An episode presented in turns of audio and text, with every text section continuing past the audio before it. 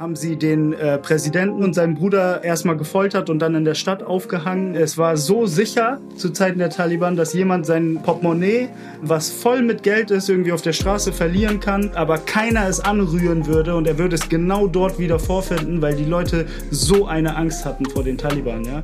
Spielfeld Gesellschaft, der Podcast. Spielfeld Gesellschaft ist eine Plattform, die Menschen und Ideen verbindet. Unser Ziel? Den gesellschaftlichen Zusammenhalt stärken. Eine Initiative der Niedersächsischen Lotto Sportstiftung. Hallo zu einer weiteren Folge Spielfeld Gesellschaft, der Podcast. Wir haben heute ein sehr spannendes und anspruchsvolles Thema, Afghanistan. Und wir wollen mit Massi Sareh darüber sprechen. Er ist zu Besuch aus Berlin. Hallo Massi. Hallo Ferdinand. Schön, dass du da bist. Vielen Dank. Und bevor wir anfangen, ein kleiner Hinweis für unsere Zuschauerinnen und Zuhörerinnen und Zuhörer. Wir haben draußen eine musikalische Veranstaltung. Die haben wir leider nicht mit eingeplant. Also für die Geräuschkulisse, falls man sie hört, möchten wir uns entschuldigen. Bevor wir anfangen, über die Geschichte Afghanistans zu sprechen und über die Gegenwart und Zukunft, würden wir dich natürlich gerne ein wenig kennenlernen. Würdest du dich bitte vorstellen? Na klar. Ich bin Massi, ich beschäftige mich äh, hauptberuflich mit politischer Kommunikation und Politikberatung in Berlin. Deswegen bin ich da auch hingezogen. Ich komme eigentlich aus Bremen und ähm, genau, habe ähm, in den letzten drei, vier Jahren meine Selbstständigkeit nochmal intensiviert. Das hat dazu geführt, dass ich ähm, auch äh, dann aufgrund der ähm, Auftragslage dann auch Unterstützung brauchte. Dadurch ähm, habe ich jetzt eine kleine Agentur, mit der ich ähm, äh, unterwegs bin. Und neben diesen Aktivitäten, neben dem Hauptberuf sozusagen, ähm, äh, bin ich auch ehrenamtlich tätig in einer gemeinnützigen Organisation, ähm, die in Hamburg sitzt, die ich auch mitgegründet habe, Before Change. Dort beschäftigen wir uns ähm, äh, seit äh, unserem, äh, unserer Gründung mit der Frage, wie man Geflüchteten und geflüchteten Familien vor allem dabei äh, unterstützen kann, sich schneller in unserer Gesellschaft zurechtzufinden, Fuß zu fassen und so weiter und so fort. Mhm. Kannst du noch mal, ich meine, die meisten können es sich wahrscheinlich denken, aber kannst du noch mal den Zusammenhang zwischen Afghanistan und dir skizzieren, warum das natürlich dein Thema ist? Ich würde hier, glaube ich, noch mal unterstreichen, dass ich natürlich kein Afghanistan-Experte bin. Mhm. Ja. Ähm, ähm, der Zusammenhang ist so, dass ich ähm, einen afghanischen Hintergrund habe. Meine Eltern sind mit mir Anfang der 90er Jahre ähm, nach äh, Deutschland geflüchtet. Und ich habe mich einfach schon in meinem gesamten Leben eigentlich, seitdem ich denken kann, mit dieser Thematik äh, beschäftigt. Das war immer präsent, auch durch mein Elternhaus, insbesondere durch meinen Vater, der da auch sehr, sag ich mal, aktiv darin war, sich sozusagen immer zu informieren und äh, ähm, auch dabei zu bleiben. Und ähm, ich denke, das hatte sicherlich auch eine Auswirkung dann auf meine Studienwahl. Ähm, ich habe äh, im Bachelor Politikwissenschaften und, ähm, und VWL studiert und im Master äh, Public Policy. Mhm. Äh, und ähm, in diesem Kontext habe ich mich auch immer wieder mit Afghanistan beschäftigt. Und ähm, wir haben im letzten Jahr äh, mit Before Change ähm, einen Verband gegründet, den allerersten Verband afghanischer Organisationen in Deutschland. So einen Verband gibt es tatsächlich auch weltweit nicht. Mhm. Also die afghanische Diaspora hat es leider in anderen Ländern und auch hier in Deutschland noch nicht geschafft gehabt, auf einen Nenner zu kommen und, und, äh, und einen Verband zu gründen, der die Stimmen die unterschiedlichen Stimmen der afghanischen Diaspora hier in Deutschland eint. Ähm, und in diesem Verband äh, bin ich über Before Change auch dann im Vorstand ähm, aktiv, bin für die Kommunikationsarbeit äh, mhm. ähm, zuständig. und ja. Über wie viele Stimmen sprechen wir, wenn wir über diesen Verband sprechen? also insgesamt gibt es äh, in Deutschland zwischen 260 und 280.000 Menschen, die einen afghanischen Background haben. Mhm.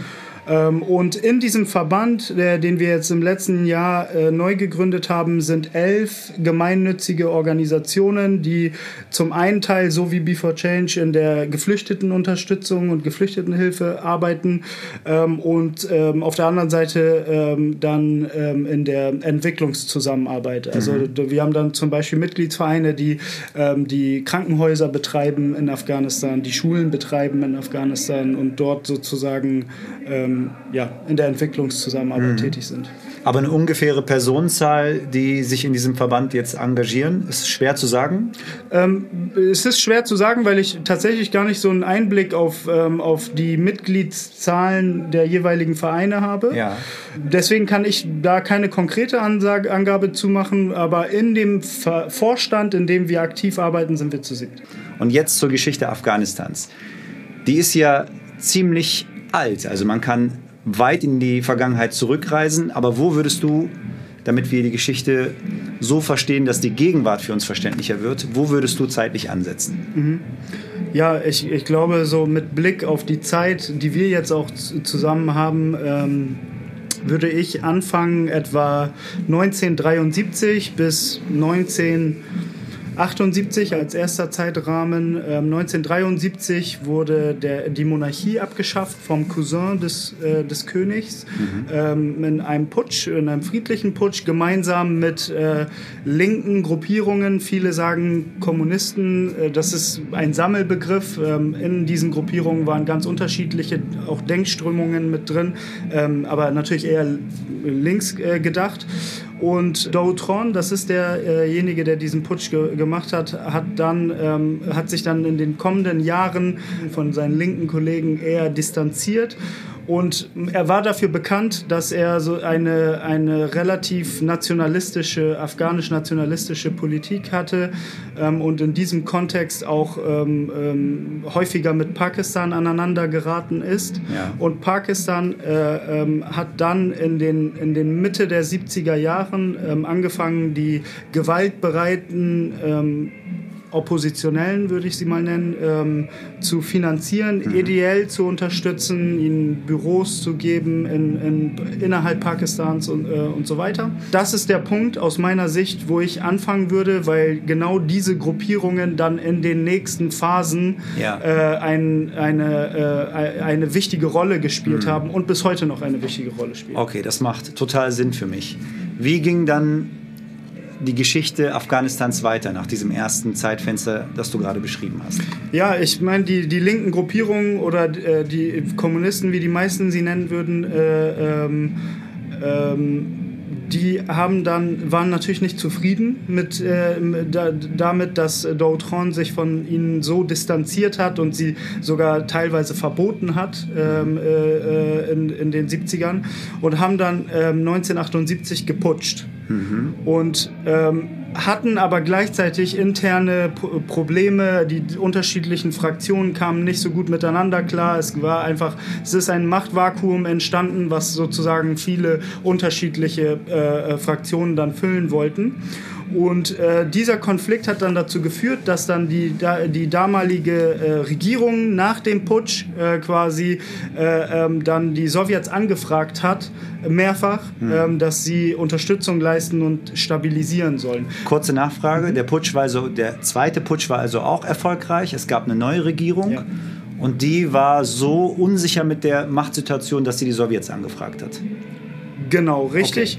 Okay. Ähm, weil auch in der gleichen Phase auch Pakistan seine Unterstützung auch vergrößert hat für die, für die gewaltbereite Opposition, mhm. äh, in, äh, die in Pakistan noch war, aber die vermehrt nach Afghanistan auch reinströmte, den Kampf angefangen hat, versucht ja. hat sozusagen das System, äh, was da war, zu destabilisieren. Mhm.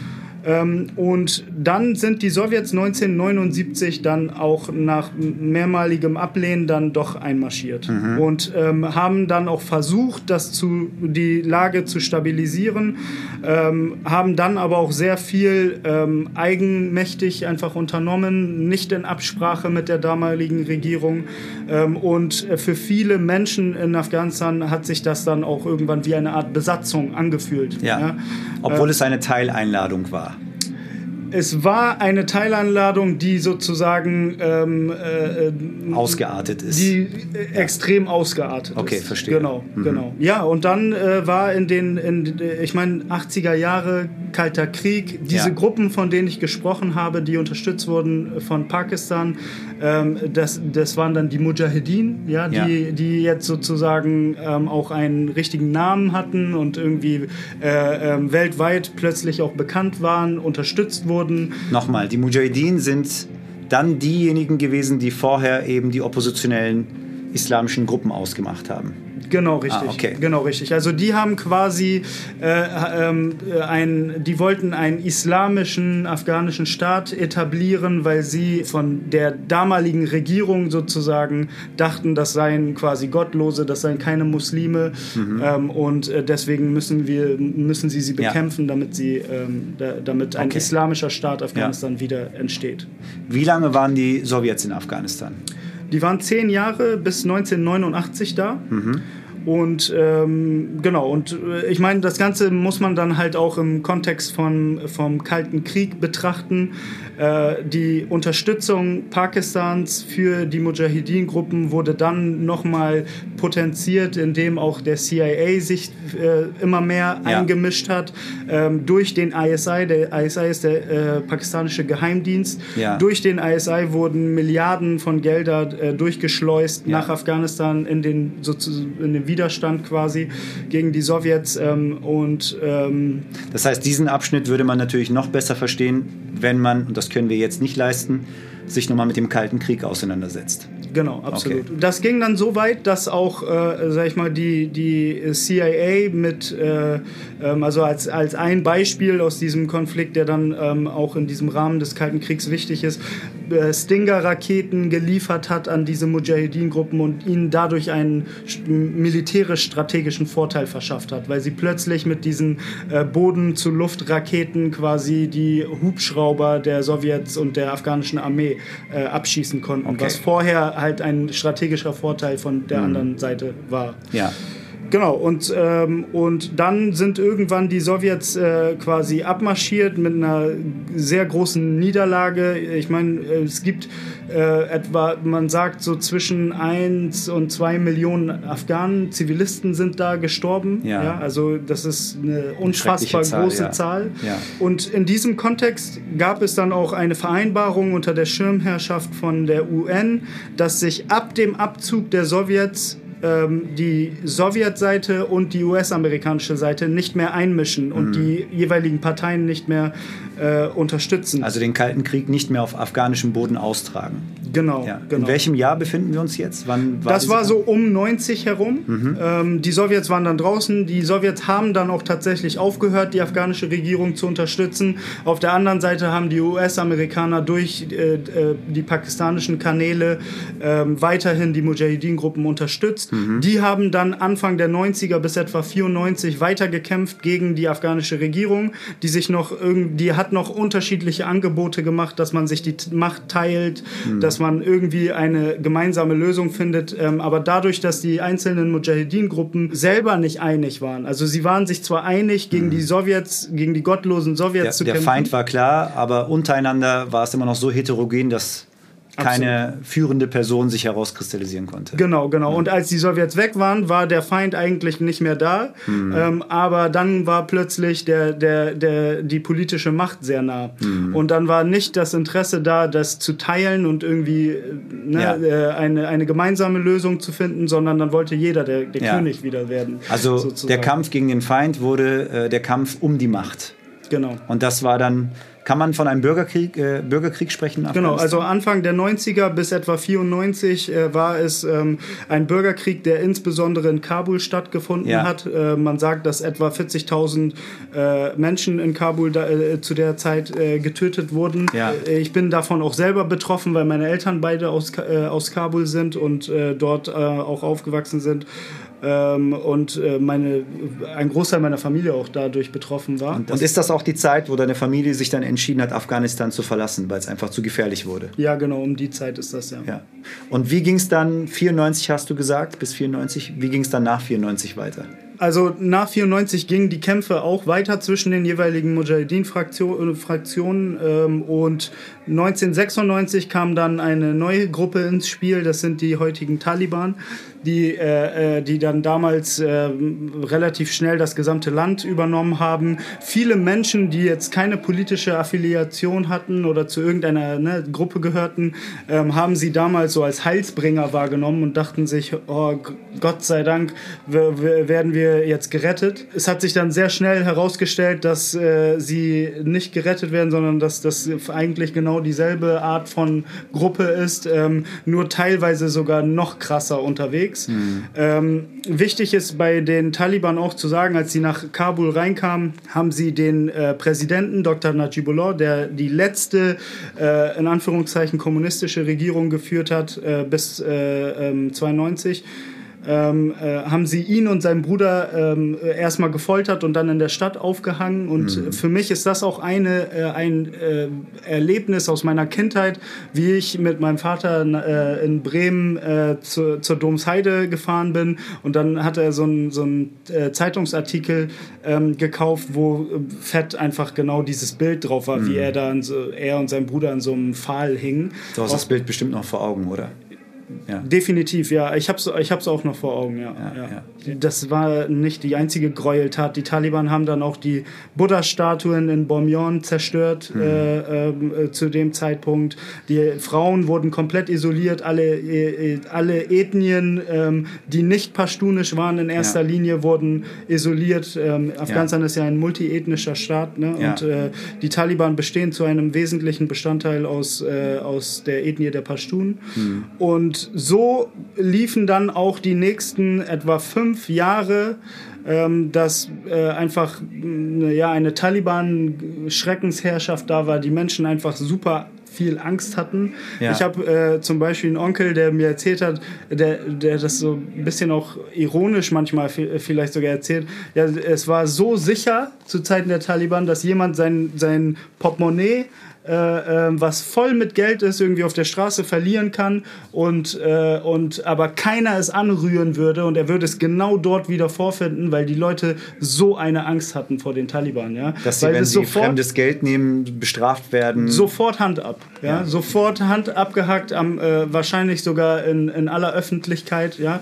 ja. Also im Rosi Stadium wurden Erschießungen durchgeführt. Das ist äh, ein Fußballstadion in Kabul gewesen. Ja.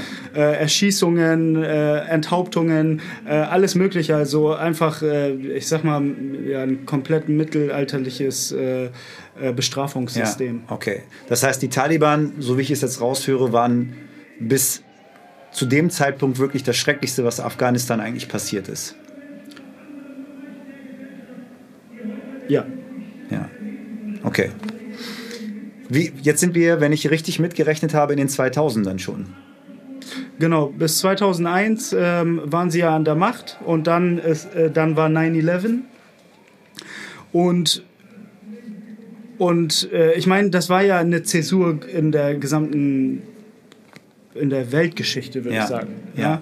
Und 9-11 hat halt dazu geführt, dass die US-Amerikaner ähm, quasi äh, den War on Terror gestartet haben und sich gesagt haben, hey, entweder ihr seid Freunde oder ihr seid Feinde. Mhm. Ja? Und ähm, und ich hatte eben ähm, vergessen äh, zu sagen, dass ähm, in den 80ern auch Osama bin Laden eine wesentliche Rolle in diesem Krieg gespielt hat. Ja. Ähm, der, er ist äh, dann sozusagen nach Afghanistan gekommen, hat eigenes Geld mitgebracht, hat auch saudisches Geld mitgebracht aus den Vereinigten Arabischen Emiraten und so weiter, hat aus der ganzen Welt, insbesondere aus der arabischen Welt, äh, islamistische Fundamentalisten ja. nach Afghanistan gebracht, damit sie gegen die gottlosen äh, ja. Äh, Russen ja. kämpfen. Und äh, Osama bin Laden hat eine Geschichte, die, die dann immer wieder auch zurück nach Afghanistan geführt hat. Also der, der, äh, der hat da, man kann schon sagen, dass er er da auch einen, einen größeren Teil seines Lebens, zumindest in den 90er Jahren und in ja. den 80er Jahren verbracht ja. hat.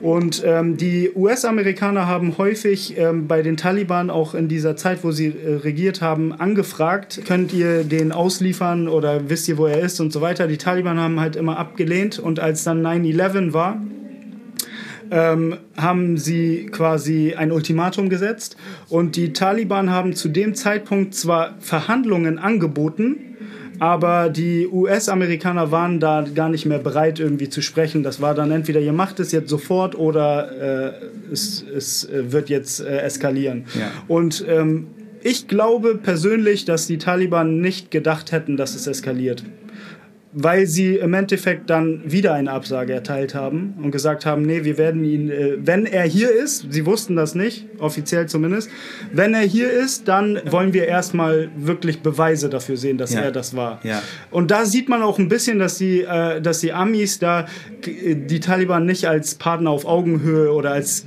Staat auf Augenhöhe gesehen haben. Mhm. Ja. Ähm, ähm, was man vielleicht auch verstehen kann. Ja. Aber ähm, so war es halt und dann sind die Amerikaner einmarschiert Ja. 2001. Wer ist da noch mit einmarschiert? Die Briten waren mit dabei, ich glaube auch die Deutschen waren mit dabei. Genau, also eigentlich die, die gesamte NATO äh, ähm, und äh, unterschiedliche, sch- ganz viele Staaten sind insgesamt, ich wei- weiß jetzt nicht alle aus, aus dem Kopf, aber äh, eigentlich ist die ganze Welt einmarschiert. Ja, gefühlt wahrscheinlich, Ja. genau. Kannst du, ohne dass wir uns jetzt nochmal in Details verlieren, äh, beschreiben, wie es dann von 2001, also aus deiner Sicht, bis zu welchem Zeitpunkt ging es dann erstmal so weiter, bis dann nochmal erneut eine Veränderung eingetreten ist? Ich meine, die Taliban sind 2001 relativ schnell dann ähm, in den Rückzug gegangen ähm, und in dieser Phase nach 9-11 waren irgendwie noch zwei, drei Wochen, bevor der, der Einmarsch ähm, stattgefunden hat und und ähm, es gibt Augenzeugenberichte, ähm, die, die bestätigen, dass, äh, ähm, äh, dass zu dem Zeitpunkt auch der pakistanische Geheimdienst äh, fast die gesamte politische ähm, Führungsriege der Taliban ähm, äh, quasi evakuiert hat, so wie wir es heute wieder sehen. Quasi da, äh, wurden die evakuiert, nach Pakistan gebracht äh, und, und sozusagen in Sicherheit gebracht. Ähm, und, und konnten sich dann in den nächsten Jahren einfach komplett neu formieren. Ja? Und Außerhalb des Landes. außerhalb des Landes äh, mit Unterstützung von ihren äh, sehr engen Freunden.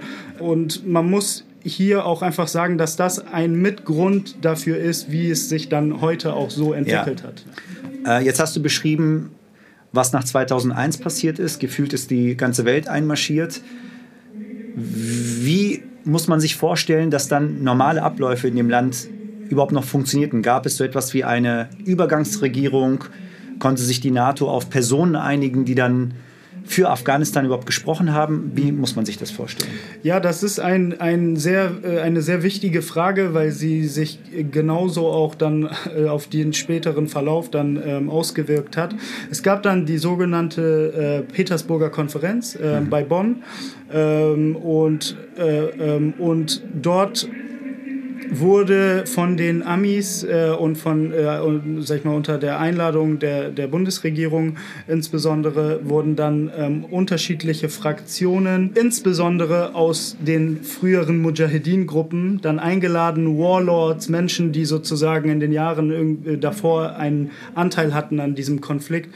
Also Machtfiguren aus Afghanistan, die man kannte. Genau, wurden eingeladen zu dieser Konferenz und es war eigentlich so die Intention, dass eine Übergangsregierung etabliert wird, dass die auch alle mit involviert. Am Ende des Tages haben damals sogar die Af- viele ähm, der afghanischen VertreterInnen gesagt, ey, die Taliban müssen hier auch dabei sein. Ja? Aber das ging halt politisch nicht zu dem Zeitpunkt. Ähm, das heißt, die, die US-Regierung hat sich da quergestellt und gesagt, nee. Und das ist etwas, was sich sozusagen dann auch im weiteren Verlauf bis heute dann sozusagen jetzt äh, ähm, auswirkt. Ja? Ja. Dass sie nicht damals schon ähm, äh, mit an den Tisch gesetzt wurden. Ähm, im Grunde genommen sind, ist dann Karzai an die Macht gekommen, hat die Übergangsregierung auch angeführt ähm, und es sind einfach Menschen aus der sogenannten Nordallianz, das war die, die Mujahedin-Gruppen, wo, äh, vor allem aus dem nördlichen Teil Afghanistans wurden dann umbenannt in Nordallianz. Da waren dann ähm, Figuren wie Dostum dabei, Ator ähm, und so weiter. Und die haben dann sozusagen diesen Staat aufgeteilt unter sich und äh, sich unterschiedliche Posten gesichert und quasi angefangen, ähm, äh, ein, ein, ein demokratisches System zu etablieren. Ja. Es klingt vielleicht etwas zynisch, aber kann man dann sagen, dass tatsächlich die Zeit von 2001 bis zum Rückzug in der Gegenwart, dass das in der jüngeren Geschichte Afghanistans die längste Friedenszeit war? Seit 2001? Ja. Nein, das kann man nicht sagen, weil es kein Frieden war. Also vielleicht die Jahre danach, ein, zwei Jahre danach war es so ein bisschen friedlicher. Ähm, aber danach ging ja wieder direkt der, der Krieg los. Also äh, äh, die Taliban waren ja nicht weg. Ja? Es wurde Nein, nicht aber sehr, sehr geschwächt.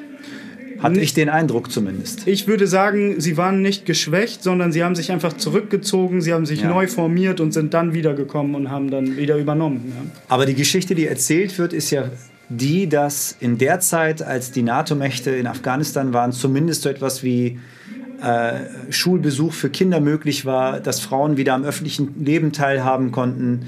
Also Dinge, die davor gar nicht mehr möglich waren. Und deswegen meinte ich, es klingt fast, also vielleicht etwas zynisch, wenn ich das jetzt als Friedenszeit bezeichne. Aber war das nicht tatsächlich doch dann die Zeit in, in, in den letzten 20, 21 Jahren, wo Dinge möglich waren, die vorher nicht möglich waren? Ja, das, das stimmt. In manchen Teilen Afghanistans war das gegeben, aber in vielen Teilen Afghanistans war, das auch, war auch das nicht gegeben. Ja? Ähm, weil es, es gab eigentlich nie eine volle Kontrolle des, des, der, des damaligen Staatssystems über das Territorium Afghanistans. Ja? Das heißt, es gab äh, große Teile des Landes und äh, viele, vor allem südliche Provinzen, da hat all das, was du gesagt hast, nicht stattgefunden. Da konnten die Kinder nicht zur Schule gehen. Ja. Ja? Aber äh, ich meine, das eine macht ja dann das andere nicht sch äh, schlecht. Ja. Das Also- heißt also, es, ist, es gab es schon, es gab auch eine gewisse Freiheit, es gab Menschen, die von, von der Situation profitieren konnten, die zur Schule, zur Uni und so weiter gehen konnten, ähm, die, die ähm, definitiv auch, äh, sag ich mal, ein, auch ein demokratisches Verständnis ähm, äh, äh, sich angeeignet haben. Ähm, aber das war bei weitem nicht für das ganze Ja. Land der Fall. Sind wir aus deiner Sicht in der Zusammenfassung der Geschichte jetzt in der Gegenwart? Ähm, ja, wir überspringen natürlich die, die ganzen Jahre ähm, Krieg zwischen den afghanischen Truppen und den Taliban, zwischen den NATO-Truppen und den Taliban und so weiter.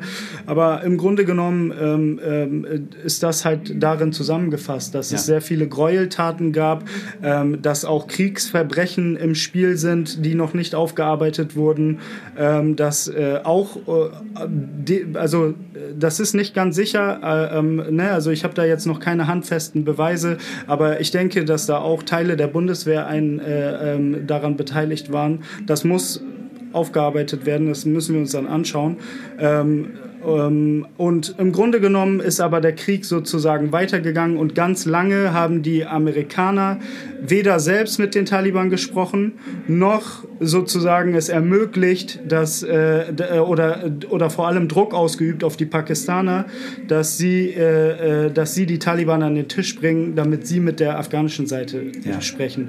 Das war ein wesentliches Problem. Und als dann Trump jetzt vor, vor ähm, ein paar Jahren noch an der Macht war und versucht hat, diesen Krieg zu beenden, auf seine Art und Weise, sag ich mal, ähm, hat er eigentlich den fundamentalen Fehler ähm, nochmal verstärkt, indem er ähm, direkt mit den Taliban verhandelt hat.